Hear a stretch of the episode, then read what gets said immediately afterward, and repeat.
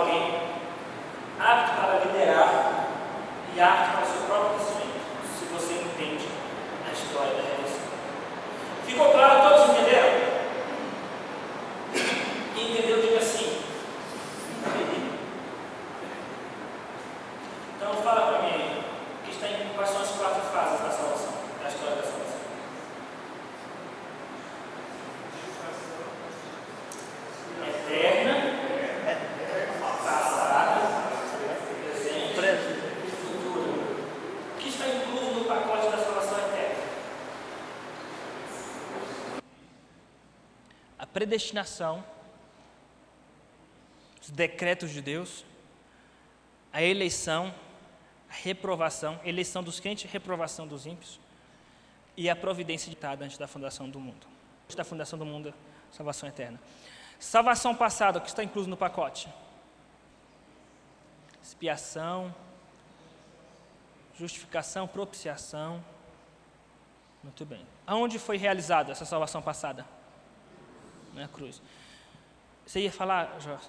A salvação presente, o que está incluso no pacote?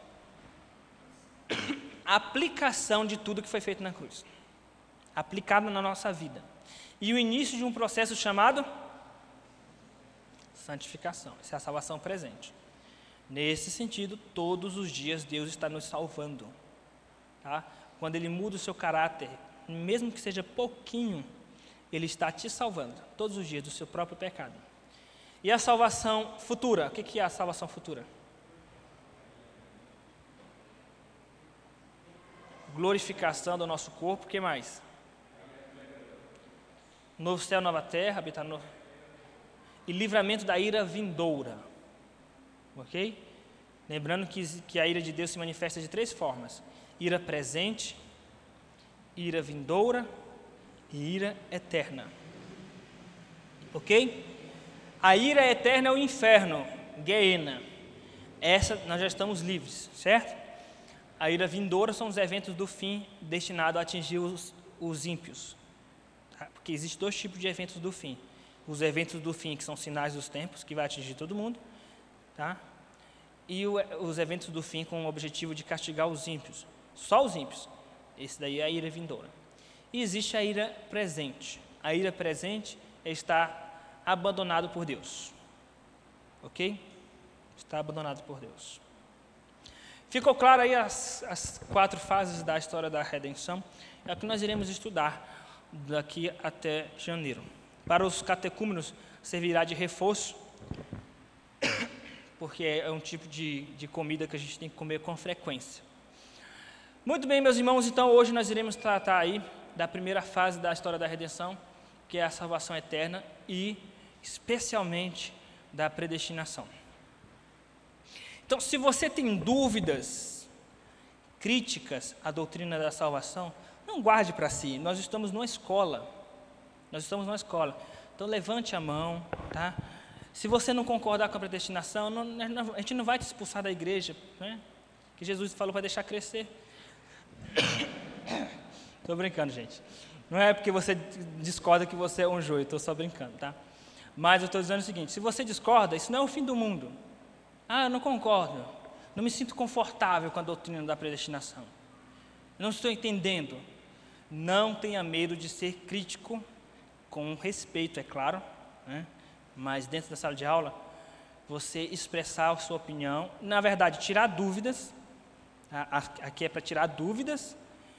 E se você for falar que não concorda, só por não concordar é melhor ficar calado. Porque aqui não é, não é lugar de debate, aqui não é uma sala de debate, aqui é sala de aula. Se você não concorda e não quer mudar de ideia, só assista a aula. Mas se você não concorda, mas quer entender melhor o outro lado, aí você levanta a mão e fala, ah, pastor, não concordo, mas talvez eu esteja errado, me corrija se eu estiver errado. É assim que a pessoa educada pergunta, é ou não é? Pessoa humilde, não é? O arrogante só fala, eu não concordo. Acabou. Porque ele não está preocupado em, em tentar entender o outro lado, ele simplesmente quer demonstrar que não concorda. Ai, deixei todo mundo com medo de perguntar? Deixei, não é? Pode perguntar, tá bom, gente? Vamos lá. A, a predestinação trata do quê? O que, que é a doutrina da predestinação, meus irmãos? A doutrina da predestinação tem vários pormenores, vários desdobramentos, várias esquinas, tá? vários, vários subpontos. Tá? A providência está relacionada à doutrina da predestinação. Quando Deus, quando Deus providencia um pregador do Evangelho para te salvar, para pregar o Evangelho para você, para você ser salvo, para cumprir a predestinação, a providência ela anda junto ali com a predestinação. Os decretos de Deus, quando Deus decretou que você iria nascer no lugar onde o Evangelho iria chegar, então perceba que os decretos também estão relacionados à predestinação. Agora, a predestinação ela tem um alvo específico. O que é a doutrina da, da predestinação? A doutrina da predestinação nos ensina que Deus já determinou quem vai ser salvo antes da fundação do mundo. Tá? E antes que você se incomode dizendo, pastor, mas isso pode me desestimular de evangelizar, já que já todos são salvos. Isso pode me desestimular de buscar santificação, já que eu já, tô, já sou eleito, já sou salvo. Antes de você se angustiar no mais profundo da sua alma, aguente firme até o final do estudo. Porque pode ser que as dúvidas e angústias sejam sanados. Então aguente firme, porque nós iremos abordar todas essas questões. Então, do que trata a predestinação? Significa que Deus já decretou quem vai ser salvo. Tá? E nessa a, a, aplicabilidade da predestinação, ela acontece através da eleição e da reprovação. A eleição, onde ele elege quem vai é, ser salvo e ele reprova os demais. Aqui, até aqui está tranquilo de entender, não de aceitar necessariamente, né? mas de entender. Está dando para entender? Ah, muito bem. Existe um departamento, um quartinho na teologia para discutir como acontece a reprovação dos ímpios. Se ela foi em segunda instância, se ela foi incidental, ou se ela também foi decretada previamente. Então, nesse sentido, esse, esse quartinho, esse departamento aí que estuda a reprovação dos ímpios, tem do, dois tipos de teólogos. Existem os teólogos, teólogos que acreditam o seguinte: que os ímpios não são salvos, não, eles não vão ser salvos, não são eleitos, não necessariamente porque Deus predestinou eles para irem para o inferno, não. É que Deus predestinou alguns para irem para o céu, e o restante ele não, não mexeu, deixou quieto não vai mexer com eles. Deu para entender? Por quê? Porque o restante já está, já está condenado. Então, de uma maneira pobre de se ilustrar, você chega na feira, no final de feira tem um caixote de tomate. Sabe aquelas frutas de final de feira? Tem coisa boa e coisa ruim, não é? Então tem um caixote de tomate. Todos estão machucados. E você tem a liberdade de escolher alguns para você tentar recuperar. E o restante? Não, o restante já estava meio estragado. Eu só resol... não, é que eu, não é que eu determinei que vou, vou abandonar o restante. Não, é que eu determinei que vou salvar alguns. E os outros automaticamente serão abandonados. É reprovação dos ímpios. Então tem uma ala que pensa assim. Existe uma ala da teologia que pensa o seguinte: não, Deus já determinou quem ele vai selecionar e ele também determinou quem ele vai mandar para o inferno. Não é que eles vão para o inferno porque eles não foram escolhidos, eles vão para o inferno porque Deus determinou que eles irão para o inferno. Entenderam a diferença? Ficou claro? Não é que eles vão para o inferno porque Deus não mexeu com eles, deixou, já, está, já estão condenados. Eles vão para o inferno porque Deus determinou. Para ficar mais claro, é como se Deus pensasse o seguinte: vamos, vamos imaginar Deus imaginando, que é algo inimaginável, mas vamos tentar. Tá? Deus imaginando a história da redenção. Grupo A. O grupo A pensa que Deus pensou assim: eu vou criar o novo céus e a nova terra, e vou criar o inferno. E vou criar dois grupos de seres humanos, um para habitar comigo no novo céu e nova terra, e uns que irão passar a eternidade no inferno. Ponto. Como que ele vai cumprir isso? Ele vai cumprir esse propósito final como? Criando a humanidade perfeita, permitindo a queda da humanidade, Ok? E desses que estão caídos, dessa multidão de caídos, ele vai separar as ovelhas, os que ele escolheu para o céu. Certo? E o restante ele deixa, já está reprovado. Então, eles pensam, o grupo A pensa o seguinte: o grupo A pensa que Deus ele fez na seguinte ordem: decretou criar todas as coisas, decretou permitir a queda e decretou que dos caídos ele iria salvar alguns dos caídos. O, o restante seriam automaticamente eliminados. Deu para entender? Esse é o grupo A. O grupo B, tá? Eu misturei lá no início o grupo, o grupo A do grupo B. Hoje eu estou misturando as coisas. Vamos lá de novo. O grupo A é o seguinte: pensa que Deus pensou assim. Vou, vou Deus, imagina Deus escrevendo: o que, que eu vou fazer primeiro? Criar todas as coisas, criar a humanidade perfeita, criar Adão e Eva, permitir a queda, deixar Satanás entrar, vou deixar a porta, a porta aberta na do jardim do Éden, Satanás vai entrar, o homem vai cair em pecado, todos estarão mortos espiritualmente. Vou separar depois desses condenados, desses que já estão condenados, todos já estão condenados ao inferno. A partir do momento que Adão pecou, ele e toda a sua descendência já está condenado ao inferno. Entenderam? A morte. No dia que dela comer, certamente morrerás. Morte é o inferno, gente, tá? É que existe o inferno definitivo, mas morte é o inferno. Tá? O inferno é morte. Desses que já estão condenados ao inferno, então aí Deus fala: agora eu vou separar os eleitos. Esse é o grupo A. O grupo A, eles dizem o seguinte: que Deus primeiro decretou os meios, para depois decretar o fim. Ok? O grupo B. O grupo B diz o seguinte, tá? Aí vocês vão perceber que lá no início eu fiz um, eu misturei, que eu ia começar com um, mas comecei com o outro. O grupo, o grupo B diz o seguinte, que Deus pensou assim: vou decretar quem vai morar comigo no céu e quem vai para o inferno. Pronto. Ele já decretou, ele já pensou no fim. Deus já pensou lá no fim. Vou, vou, eu decreto criar a humanidade e decreto que alguns desses humanos vão para o inferno e alguns vão para o céu. Como, agora vem o operacional. Como eu vou realizar todo o processo para que, que chegue lá? Vou criar a humanidade perfeita, depois vou permitir que a humanidade peque, vou deixar a porta aberta para o diabo entrar, aí a humanidade vai pecar, tá? Todos estarão condenados ao inferno, mas aí eu vou enviar meu Espírito Santo para regenerar apenas aqueles que eu já determinei que vão morar comigo no céu. E o restante faz parte do decreto de que vão morar no inferno. Então, qual é a diferença do grupo A e do, do, grupo B? É apenas eles estão discutindo de que maneira Deus ordenou a coisa. Deus ordenou primeiro. O que, que Deus decidiu no seu coração? Vou, vou, vou criar a humanidade alguns vão morar comigo e outros vão morar no inferno. Ou Deus criou, pensou no seu coração, Deixa eu criar a humanidade perfeita, a queda. Vocês estão entendendo a diferença? Ah, estou subindo no microfone.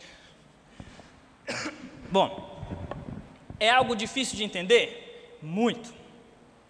É muito difícil. É algo que nós vamos ter certeza? Muito difícil de ter certeza, porque como que Deus pensou? Agora, os dois grupos concordam com a predestinação. Ficou claro isso? Tanto o grupo A como o grupo B concorda que Deus tem os seus escolhidos para ir para o céu e os escolhidos para o inferno. Qual é a diferença do grupo A para o grupo B? Apenas como que Deus ordenou, concatenou as ideias. Entenderam?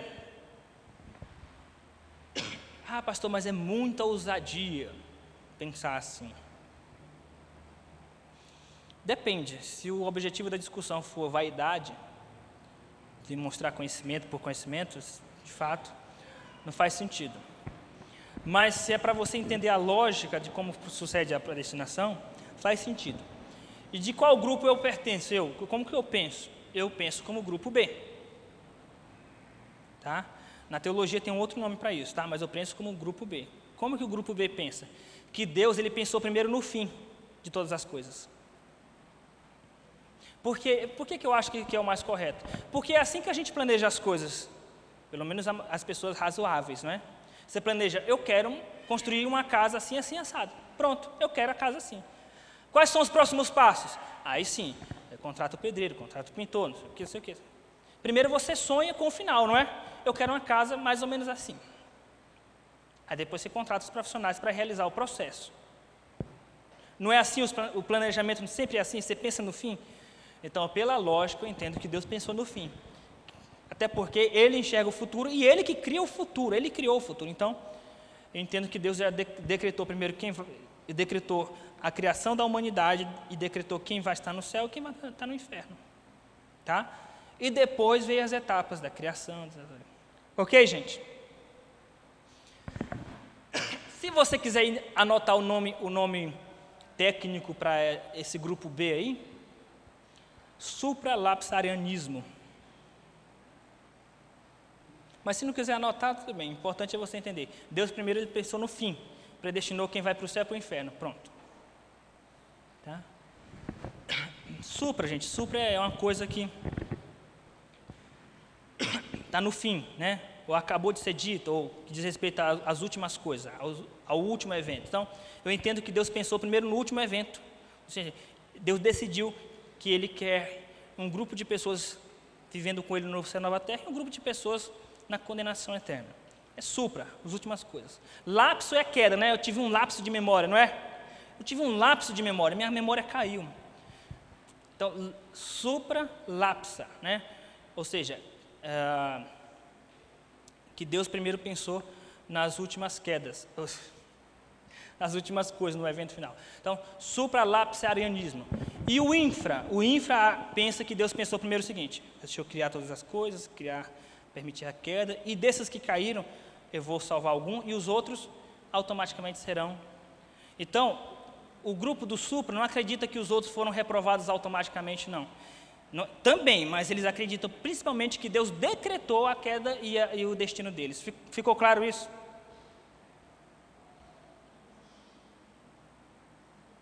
Está difícil ainda? Imagina a namorada que diz para o rapaz: É, você só me escolheu porque, porque a outra te. Né? Porque eu sou a segunda opção. Eu fui, porque a outra foi reprovada né, por você automaticamente. Né? Então, a reprovação, auto, é com base, a escolha com base na reprovação automática. Então, todos estão, estão condenados judicialmente.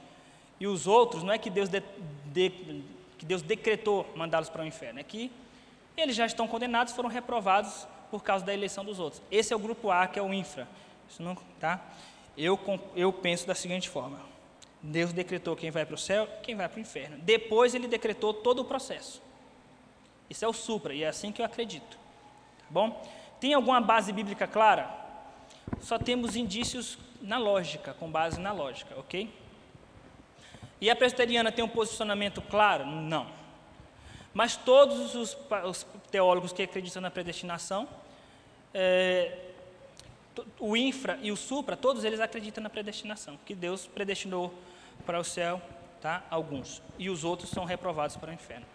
Tá? Eu acredito na predestinação para o inferno, para o céu, na predestinação para o inferno, as duas coisas, dupla predestinação. Eu não sei se é assim que fala aí quem é da área de inglês, né? Double predestination. Me ajuda aí, Nívia. Diga aí, Sérgio.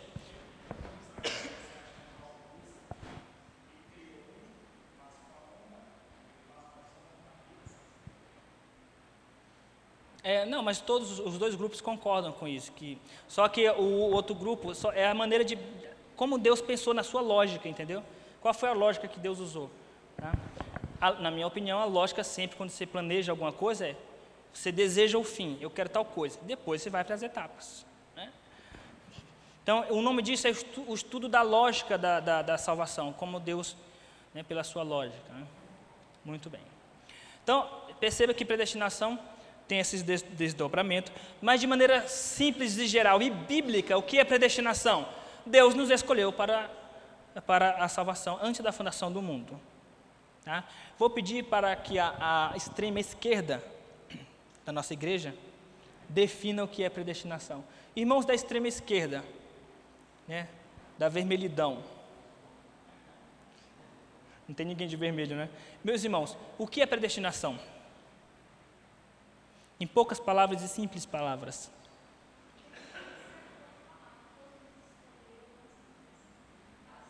Ótimo. É isso aí. É isso. Depois de, dessa longa discussão, o que é que eu quero que vocês entendam? O que significa a predestinação e que vocês são predestinados e que é bíblico. Ponto. Tá? Então, predestinação é Deus nos escolheu antes da fundação do mundo para a salvação. Nós, os eleitos, os crentes. Se você quiser se aprofundar no tema do supra e do infra, se aprofundar para trazer mais riqueza de conteúdo, não é para ficar discutindo, sair perguntando para todo mundo: você é, você é infra? Você é supra? Você é infra? Você é supra?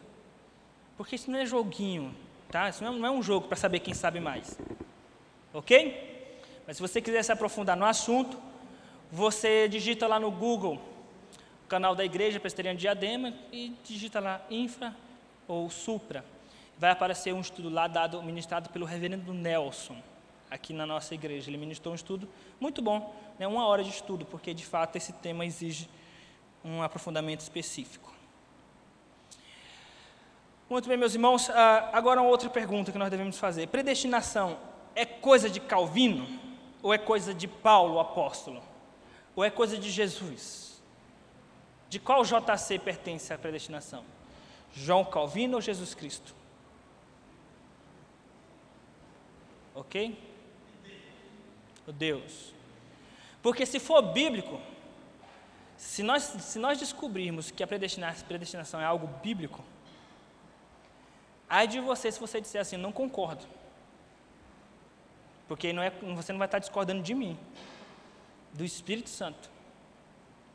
Agora, se for algo do calvinismo, discussão teológica, né, arminianos, calvinismo, Aí tudo bem você concordar ou discordar, mas então vamos verificar se isso é bíblico. Vamos lá. 2 Tessalonicenses capítulo 2, versículo 13.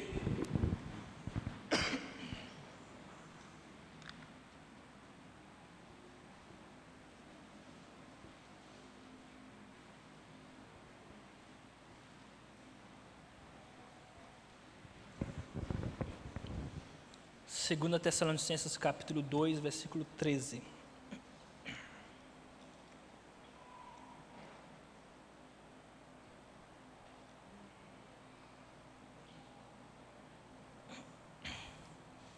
Depois de 1 Tessalonicenses.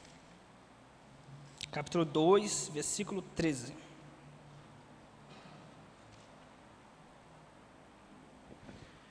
Vocês sabem que tem alguns crentes, especialmente a ala mais pentecostal, acredita que eles dizem que a predestinação é bíblica. Só que eles dizem que não existe predestinação para a salvação.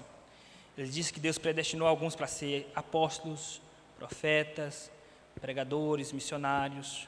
Já ouviram esse argumento? Eles dizem que a predestinação é bíblica, mas não é para a salvação.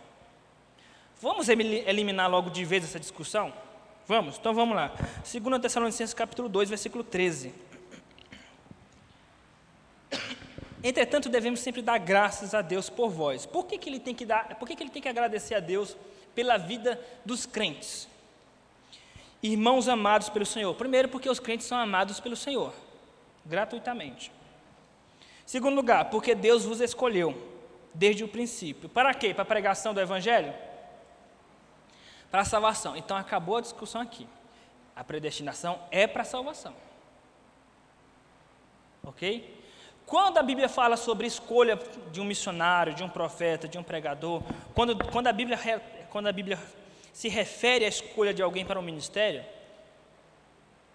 a Bíblia fala, Deus fala, te escolhi desde o quê? Da fundação do mundo?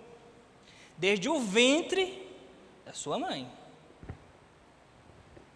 Quando fala de salvação, é desde a fundação do mundo. Ok? Então, antes de ir para os fundamentos da predestinação, que é o tema de hoje, nós estamos na introdução ainda, tá? E se não der tempo, nós temos o domingo que vem, ou não, a não ser que Jesus volte antes. Mas nós temos esse mês e o mês que vem para dirimir esses assuntos. Então, antes de ir para os tópicos, nós temos que entender se é bíblico. Nós descobrimos que é bíblico. Ele nos escolheu nele. E agora nós descobrimos qual é a, a salvação que tem um objetivo. Ele nos predestinou para quê? Para a salvação. Então, quando alguém disser para você, não, os presbiterianos acreditam que todo mundo já está salvo, não, não, precisa pregar o evangelho, não precisa fazer isso. E que, mas ele não entende que a salvação, a predestinação é para os dons, para o ministério. Você, com todo carinho e respeito, pede para o irmão ler esse texto. Segundo Tessalonicenses 2, 13. Ele nos escolheu para quê? Para a salvação. Ok? E se você quer saber desde. Ah, mas ele nos escolheu para a salvação depois que nós nos convertemos. Gente, nós somos inteligentes. Nós não somos burros, ignorantes, crianças, indoutos. Você falar que Deus escolheu, te escolheu depois que Ele te salvou, isso foge a qualquer tipo de lógica básica. Se Ele te escolheu depois que Ele te salvou, isso não é escolha. Isso não é escolha. Tá? Então, eu escolho o Jair missionário, oh, missionário, o Jair Bolsonaro para presidente depois que ele for eleito. Depois que ele for, que ele ganhar as eleições, então eu vou escolher ele para ser meu presidente. Né? Eu quero votar, eu quero, vai lá no cartório eleitoral, eu quero votar, quero escolher para presidente. É, eu já ia chamar de reverendo Jair, porque agora eu chamei de missionário. O Jair Bolsonaro para presidente. Ah, mas ele já foi, ele já, já é presidente, ele já ganhou. Ah, ele já ganhou, mas eu quero, eu quero elegê-lo assim mesmo. Tá? Então essa história, ele, ele, nos escolheu, ele nos escolheu depois que nós o escolhemos, foge à lógica e foge ao que diz a Bíblia. Porque o que, que diz a Bíblia? Não foi, não fostes vós que me escolheste. Eu escolhi a vós. Ok? Então, Deus nos escolheu primeiro. João 15, 16.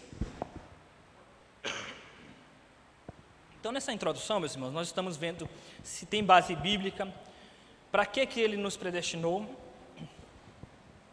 e vamos é, abordar de maneira resumida os principais textos usados por aqueles que discordam da predestinação, conforme a presbiteriana. João 15, 16. O que diz João 15, 16? Alguém lê, por favor.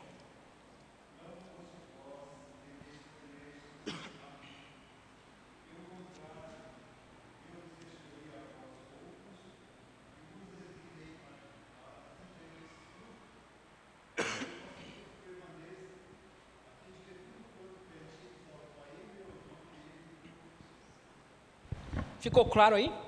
Ele nos escolheu para a salvação. Quando? Foi depois que a gente escolheu Ele, que nós o escolhemos? Não. Primeiro Ele nos escolheu. Tá? Então, Ele nos escolheu. E depois nós respondemos à escolha dele. Ok? Ele nos escolheu e depois nós respondemos à escolha dele.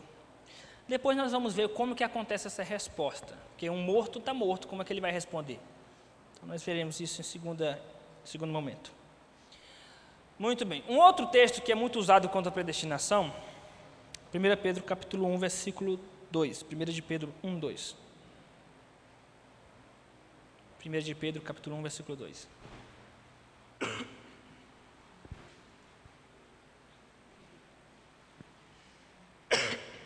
Meus irmãos, ainda não me faz um mês que eu estou com essa tosse alérgica.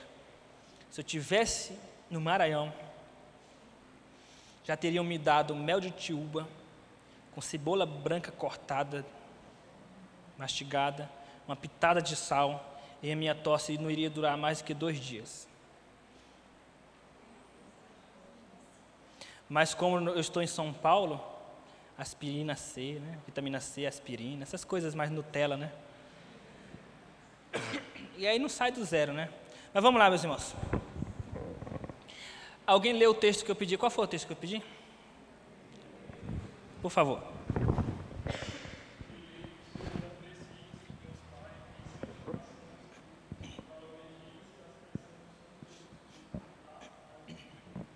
Eles dizem que, uh, que Deus ele nos, ele nos predestinou, Ele nos escolheu, mas não é que Deus nos escolheu antes da fundação do mundo de uma forma absoluta e decretiva. Não. Ele diz assim: Deus ele só nos escolheu porque ele sabia que nós iríamos ser salvos, né? Pensa que as coisas de Deus é de brincadeira, né? Você está jogando com seus colegas, você já sabe qual é a carta que o outro vai jogar, aí você joga a carta e tal. Ou você consegue é, burlar as urnas eletrônicas, você já sabia quem ia ganhar nas eleições, aí você vota nele. Né? Eu votei nele porque eu já sabia que ele ia ganhar. As coisas espirituais não é de brincadeira. Deus não vai falar assim, eu te escolhi, porque eu já sabia que você ia me escolher, hein? Você acha que as coisas de Deus é de brincadeira assim? Se Deus já sabia que nós iríamos nos converter, um determinado grupo de pessoas ele já sabia que ele ia se converter, ele usaria outro termo, não eleição, não escolha. Se esse fosse o caso, olha, eu te amei antes da fundação do mundo, porque eu sabia que você iria se converter. Eu te amei, né? ou, ou eu já te tratei, já preparei todas as coisas com carinho para você. Tá? Mas ele usou um termo, meus irmãos, que é escolha. Ele nos escolheu antes da fundação do mundo. Então não foi, a escolha dele não foi com base em um pré-conhecimento. Não foi com base em um pré-conhecimento. A escolha dele não foi com base em que ele sabia quem ia se converter, depois ele escolheu. Vocês já ouviram isso? Mas por que está escrito aqui, eleito segundo a presciência de Deus? É porque esse termo não é a melhor tradução. Ciência diz respeito a questões teóricas, né? né? Presciência, Deus conheceu teoricamente quem. O termo grego é uma palavra muito mais forte. É, presciência vem de epignosco, né? Gnosco é, um, é conhecer, e no que diz respeito a Deus conhecer o, o seu povo, é um conhecimento de experiência, de relacionamento, mais voltado para o amor. E nesse sentido, eu, quando Deus fala, eu te conheci, não é que Deus descobriu que você iria existir. Não, eu te amei. Então, o, o verbo gnosco aí, quando o verbo gnosco se refere Deus se dirigindo ao povo, esse verbo gnosco diz respeito a relacionamento. Aliás, o verbo gnosco, às vezes, ele é usado até para intimidade sexual. Né? José não conheceu sua esposa Maria até que o menino nascesse. Verbo gnosco. Então, quer dizer que José não sabia quem era Maria. Não, ele não conhecia, não sabia quem era Maria. Como assim não sabia quem era Maria? Se eles estavam noivos. Então, por que, que ele fala que ela não, não o conheceu? Não conheceu em intimidade, não teve um relacionamento íntimo. Então o verbo gnosco, quando ele eh, diz respeito a Deus falando para o seu povo, não é o, não é o conhecer intelectualmente, é conhecer relacionalmente, especialmente no que diz respeito a amor. Então é um sinônimo de amor. Ficou claro isso, meus irmãos? Aos que de antemão predestinou, ah, veja lá em Romanos capítulo 8.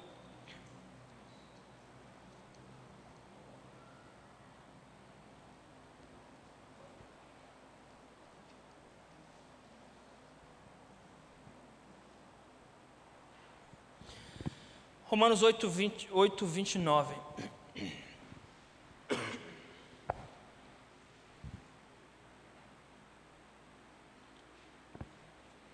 Com base nesse texto, os teólogos arminianos, ouso dizer, é hermenêutica simplista, dizem que primeiro vem o conhecimento de Deus para depois vir a predestinação. Como se Deus primeiro Deus adivinha quem vai ser salvo, depois ele diz: "Ah, eu vou te predestinar".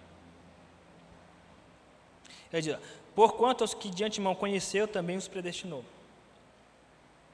Conheceu aqui, que, tem, que é o verbo gnosco, relacionado Deus relacionado, falando de Deus para com seu povo. Que tipo de conhecimento é esse? Relacionamento amoroso. Ah, mas nós não existimos na fundação do mundo. Como que Deus já se relacionava conosco? Meus irmãos, o amor de Deus não é platônico, tá? igual o nosso às vezes. O amor de Deus ele é um amor real, mesmo, mesmo quando, quando, quando a pessoa ainda não existe. Já é um amor real. E é interessante que, por que, que ele fala do amor eterno de Deus, o amor antes da fundação do mundo, nos conheceu antes da fundação do mundo? Qual a importância disso? Para falar, para nos, nos ensinar que do mesmo jeito que Ele nos ama hoje, Ele nos amava antes da fundação do mundo. Porque nós, infantilmente, nós, de maneira muito infantil, achamos que nossos pecados alteram o amor de Deus o nível de amor de Deus. Todos nós pensamos isso. Todos nós concordamos teologicamente que isso não acontece, né? Você perguntar para um crente reformado, você acha que o amor de Deus muda? Não, o amor de Deus não muda. Mas quando você peca, o seu coração te acusa e você acha, será? Será que acho que Deus está triste? Não sei se Deus me ama do mesmo jeito que Ele me amava ontem, ou que Ele me amava antes da fundação do mundo. Nós somos muito inf é, é, infantis nesse sentido. Então, por que, que ele fala que primeiro ele nos conheceu para depois nos predestinou? Esse conheceu aqui é o sinônimo de quê? De amor. Tá? Primeiro ele nos amou para depois ele nos predestinar. Tá?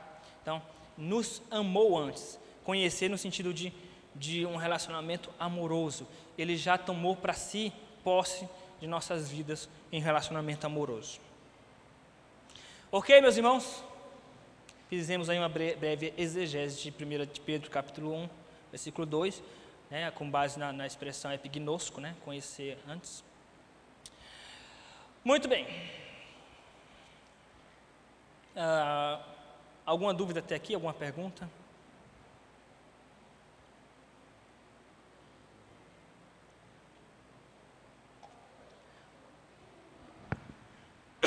Quem levantou a mão primeiro?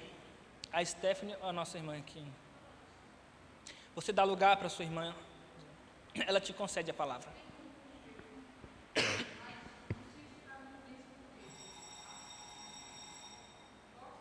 Pode.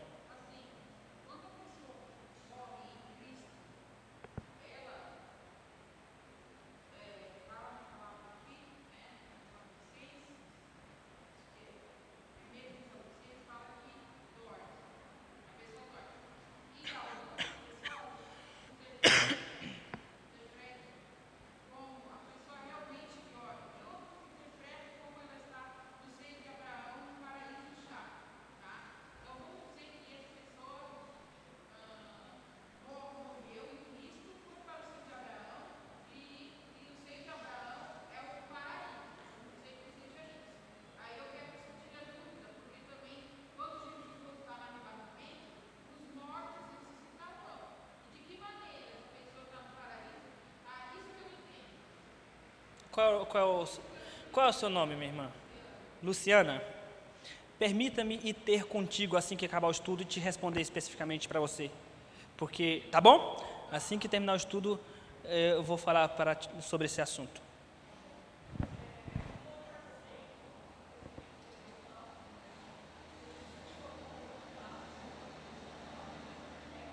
Deixa passar o trator. Passou, Stephanie.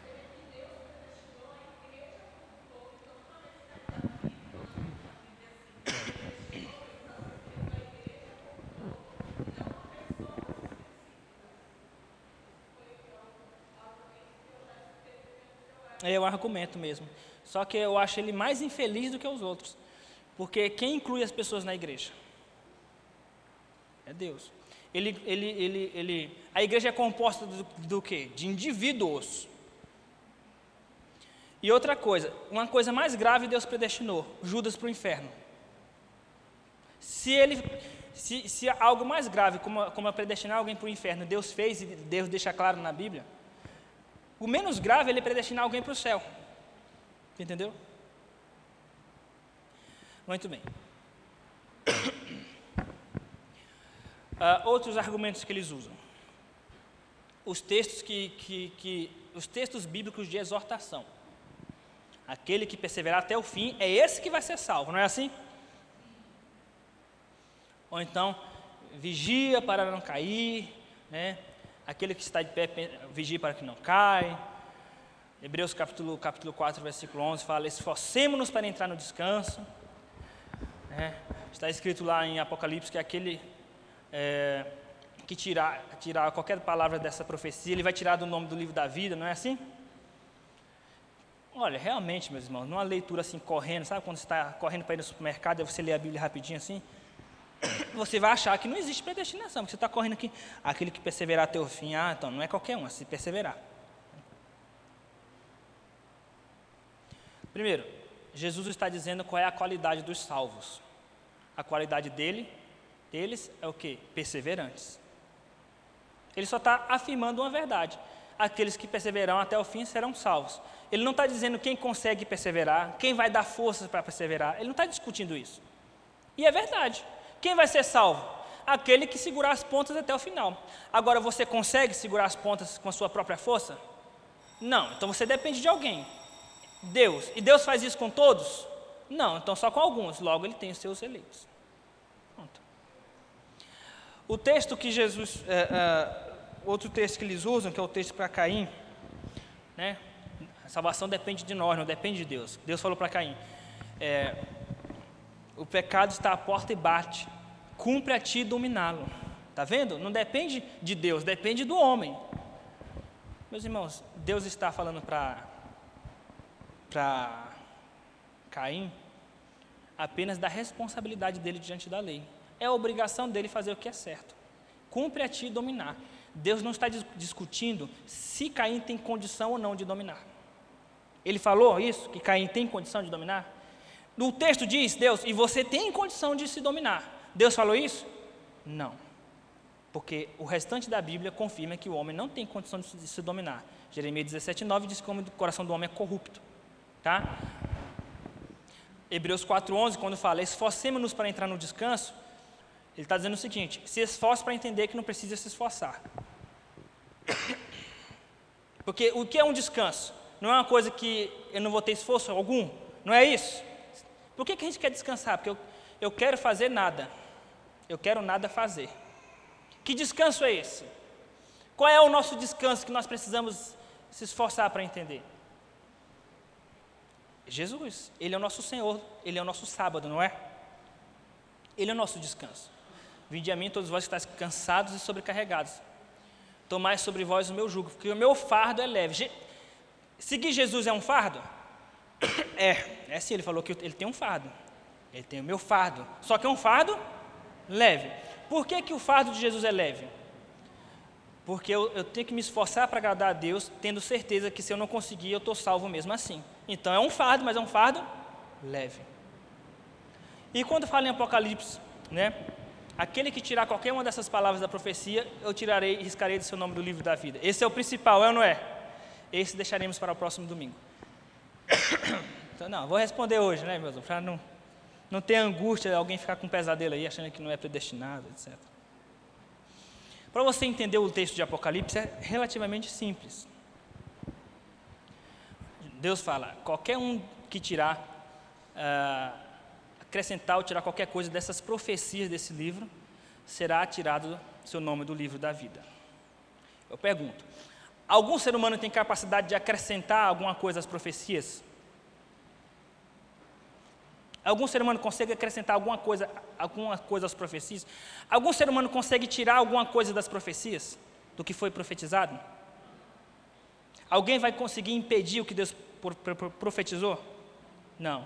Se fosse possível, Deus tiraria o nome dele do livro da vida. Mas é tão impossível quanto tirar o nome do livro da vida. Então Deus está reforçando que é impossível tirar o nome do livro da vida, assim como é impossível um ser humano mudar o curso da história. Entenderam agora? Ele não está ameaçando, ele está nos confortando de dizer: aquilo que foi profetizado nesse livro vai acontecer. É tão impossível algum ser humano mudar, como seria impossível tirar o nome do livro da vida. Entenderam, meus irmãos? Ok? Muito bem. No relógio de vocês, que horas são? 11. Falta 30 segundos. E vocês doidos para terminar o estudo, hein?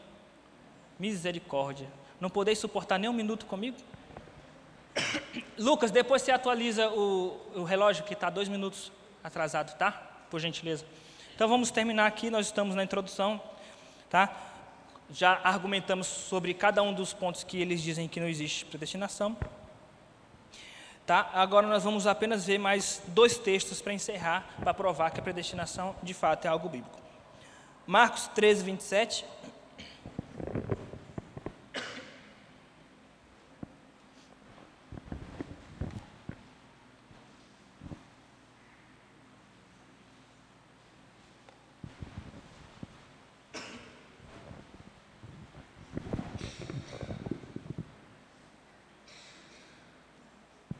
Diz Marcos 13, 27?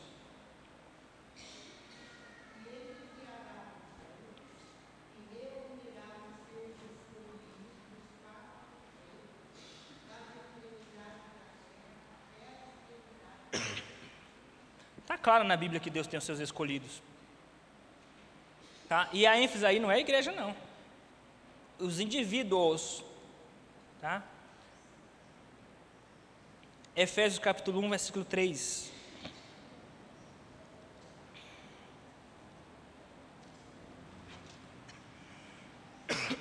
Efésios 1, 3.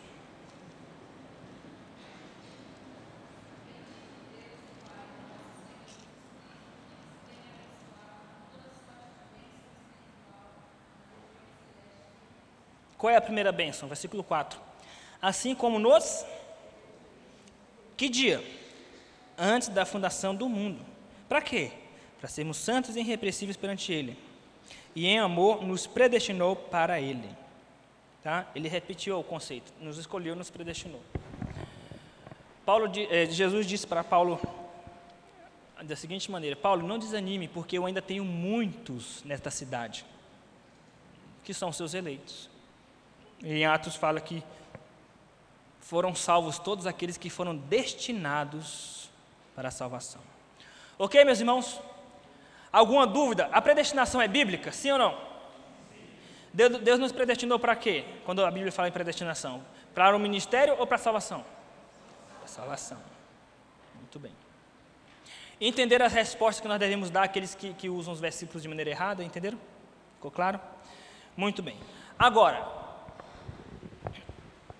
entender como funciona a lógica da predestinação como que ela se concretiza em nossa vida, como relacionar a predestinação com a pregação do Evangelho, com a nossa santificação, com a nossa alegria, com a nossa paz, tudo isso no próximo domingo. Nós iremos estudar, tá? Ah, sobre esses fundamentos da predestinação. Abro para perguntas agora, meus irmãos. 30 segundos para perguntas relacionadas ao tema.